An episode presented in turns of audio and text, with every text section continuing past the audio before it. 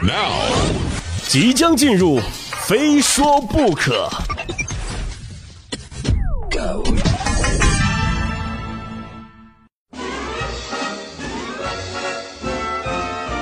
欢迎来到由没有冠名独家赞助播出的《非说不可》，我是鹏飞。本节目正在通过蜻蜓 FM 独家网络播出，欢迎您猛烈点击、频繁收听。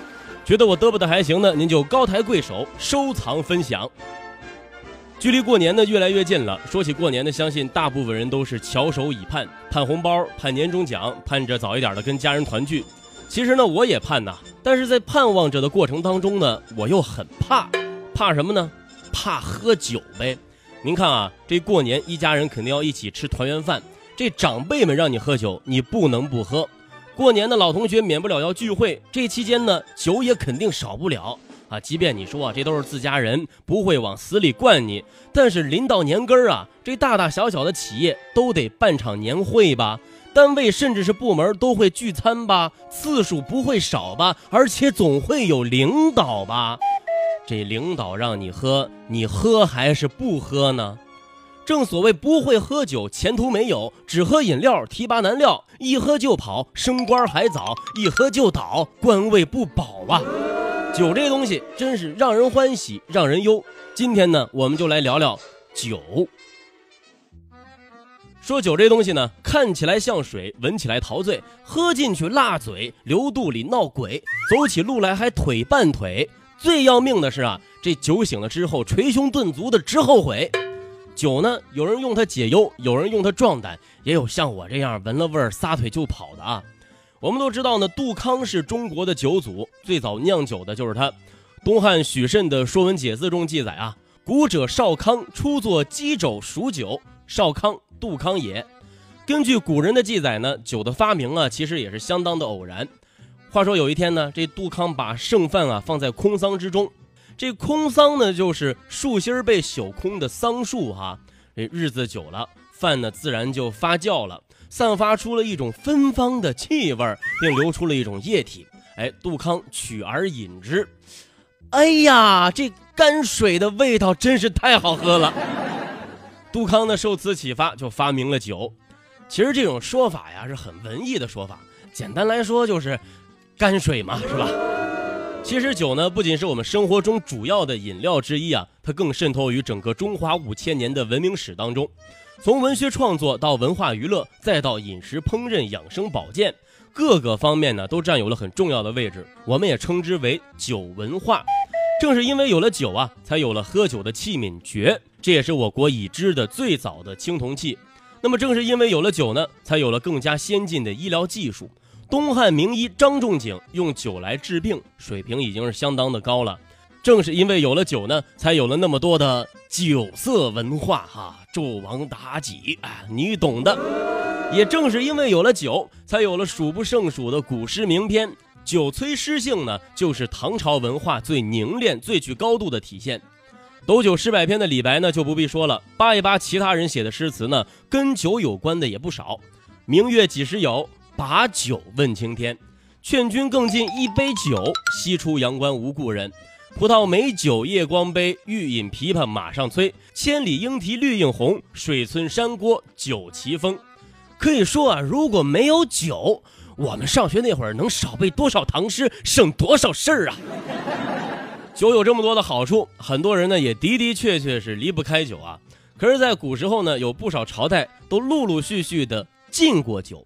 原因是四类：第一呢，强国，害怕老百姓啊喝多了伤身体、败坏德行；第二呢，也是比较普遍的一种啊，是为了节约粮食。我们都知道呢，酒是粮食酿的啊。这东晋的时候，一个郡禁酒一年，就节省了百万斛粮食，一斛十斗，一斗十斤。各位去算一下啊，这是多少粮食？还有一种呢，就是为了专卖而禁酒，就是这酒啊，老百姓是不能私自酿造的，得收归国有。简单说呢，就是国家垄断了。还有一类呢，就是害怕酗酒滋事的，这很简单，就不必多说了。但是呢，历朝历代啊，无论你是怎么禁，都是屡禁不止。咱们就说以让梨一举弘扬了中华民族传统美德而走入了中小学生课本的孔融孔先生啊，他其实呢就是一个十足的大酒鬼。在职业生涯的晚期呢，孔融没事啊就在家里面喝酒。缺人陪酒的孔先生呢，没事还喜欢发牢骚啊。座上客横满，樽中酒不空，吾无忧矣啊。翻译成现代汉语就是说啊，要是家里面天天都坐满了人来陪我喝酒，那简直就是一件喜大普奔的事儿。话说这孔先生和曹操呢，因为政见不合，结下了不少梁子。其实，在喝酒这事儿上呢，俩人也有分歧。东汉晚期呢，经济不景气啊，曹操推行禁酒令，意思很明确啊，说能吃饱饭就不错了，没有多余的粮食给你们喝酒啊。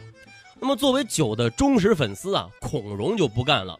孔北海集在与曹操论酒禁书中就提到过，孔融曾公开发文呢，吐槽曹操的禁酒令。不仅把酒的地位捧的是相当的高，还把曹操呢给臭骂了一顿。这人搁在今天呢，估计得有不少酒商得找孔先生代言做广告了。但是最后呢，我们也都知道啊，孔融是被曹操给咔嚓了。如果您觉得曹操这禁酒令属于是多管闲事儿，那么您就错了。其实，在三国时期呢，颁布禁酒令的远不止曹操一人。之前在头几期聊快播这事儿上呢，也捎带的说过刘备啊，那刘备的禁酒令就更严了。不仅不能私自酿酒喝酒，就连从你家里搜出酿酒的器具呢，一样要杀头问罪啊！可能您要问了，这么严苛的法律，怎么还有人不听话呢？那真是因为离不开呀！竹林七贤酣歌纵酒，武圣关羽温酒斩华雄，李白斗酒诗百篇，赵匡胤杯酒释兵权。就连刚刚说到的颁布禁酒令的曹操和刘备俩人年轻搞基的时候，还在一起煮酒论英雄呢。搁在现在，那就是。执法犯法呀，非说不可。下一时段见。非说不可，还有一说。欢迎继续停留在《非说不可》，我是鹏飞。本节目正在通过蜻蜓 FM 独家网络播出，欢迎您猛烈点击、频繁收听。如果您觉得我嘚啵的还行呢，请一定记得收藏、分享、加关注啊！酒呢，从古至今呢都离不开、少不了。咱们翻看历史啊，我们能发现很多跟酒有关的事儿。祭祀要用到酒，还有一套非常详细的礼仪。诸侯会盟呢，见了面你得先喝酒。文人就不必多说了，没有酒呢，我就写不出来东西。可见啊，酒不仅仅是一种饮料、一种工具这么简单了。甚至很多人呢，做一些事儿呢，还常常拿酒来当借口。比如说啊，酒后失言、酒后失德、酒后失忆，还有酒后乱性。哎呦，对不起，哎呦，我昨天晚上喝断片了，我我。我会对你负责任的。哎，不得不说，酒精呢确实能让人们看别人更顺眼一些。简单说呢，就是酒鬼眼里出西施，这是得到过科学认证的。但你说你都醉成讲话含糊、动作失调，只想钻桌子底下那德行了，谁还有心思去作案呢？所以呢，在这里呢，要警告广大女同胞们，其实真正烂醉的人呢。啊，确实挺想睡觉的，但绝对不是想和你睡啊！看见个能躺人的地方就直接倒下了。说到底呢，其实酒后乱性啊，绝对不是一个科学问题，它是一个彻彻底底的人品问题。对那些睡醒了之后就穿裤子找借口的啊，根本就不用心慈手软。这也算是本期节目赠送给广大女同胞们的一项年终福利啊！说过了古代呢，我们再来看看现代。哎，现代人对酒的钟爱呢，丝毫不亚于古人啊。吃饭没有酒，就相当于包子里面没有肉。去年的头十个月啊，我国白酒产量达到了一百一十六万七千零三十六点零四千升啊。我这数学体育老师教的，哎，折算成多少吨呢？各位自己去算去啊。由此可见，咱们中国 GDP 的酒精含量啊，也绝对不会少。但正像我一开始说的啊，酒的确少不了，不能少。但凡事呢，它总得有个度，是吧？酒和所谓的酒文化都一样。您看啊，咱们中国人喝酒呢讲究礼仪，但是这些礼仪规矩啊，有时候比酒精还让人头疼。双脚一站，喝了不算；屁股一抬，喝了重来；屁股一动，表示尊重。稍有不慎，你就不知道得罪了谁啊！有些地方劝酒拼酒的文化就更加盛行了。规矩呢也特别的多，只要劝不死，那就往死里劝。我们常说酒品看人品，一点都不假。但这事儿呢要看具体怎么分了。酒桌上的人呢大致可以分为这几类，各位呢不妨对号入座一下。第一类酒霸，就是自己不喝酒啊，但总端着杯子让别人喝。哎，你不喝就是看不起我，是不是？啊，不给我面子，哎，拿不拿我当朋友啊？是不是？就这种人呢，我最讨厌了。啊，有时候抹不开面子，没办法跟他喝两杯，但是心里面呢总得骂一句我操啊。第二类呢就是酒鬼，别人还没开始喝呢，自个儿就先醉了，不是酒量不行，是太馋酒了。我干了，你随意。这句话是这类人的口头禅。那么第三类呢，是我最喜欢的一类人啊，酒狗，三杯下肚立马晕吐，在酒桌上呢还常常成为众人攻击的对象，每次呢都被喝趴下啊。虽然很同情他们，但是只要有这种人在，起码我是安全的。如果说和亲朋好友喝酒啊，还能适当的躲一躲，那么到了另外一个场合，你躲的机会都没有了，那就是社交场合。中国的社会有一点特别奇怪啊，就是很多不能拿到台面上说的事儿，都能放到酒桌上来说。不管是商场还是官场，这酒呢都是公关的利器，锋利似钢刀啊。老板喝开心了，单子就拿下了；领导喝尽兴了，哎，这事情也就搞定了。日前的某大数据中心发布了《二零一五中国城市应酬指数报告》，北京第一，上海、沈阳、郑州等城市分别紧追其后啊。那么什么是城市应酬指数呢？说的俗一点啊，就是看哪个城市的市民呢更能喝酒，更会喝酒。说的高雅一些呢，就是看哪些城市的酒厂最多，尤其是商务招待场合更多。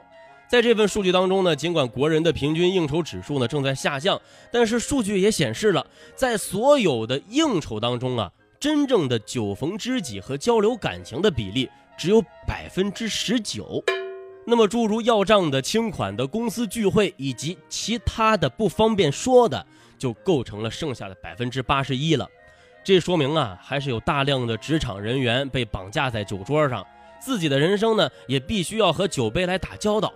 说到这儿，我就忍不住要吐槽了。你说这样烂醉的酒文化，还他妈的能称之为文化吗？饭局就是大局，摆平就是水平。那一个单位干脆就别开张了，天天喝酒算了。说心里话呀，畸形的酒文化正在摧残着我们的身体。每年死于酒精中毒的人数呢，超过十一万。别觉得自己能喝会喝就瞎嘚瑟啊！其实有很多人恰恰就毁在了自己的能耐上。比如说诗圣杜甫没悲剧在诗上，而是倒在了酒杯里。尽管对杜甫之死的原因呢有很多种说法，不过据《新唐书》中记载，令常愧牛至白酒，大醉一夕卒，年五十九，是因为喝酒而挂的。这大过年的，最后再提醒各位。何以解忧，唯少杜康。更得记住，开车不喝酒，喝酒不开车，非说不可。下期再说。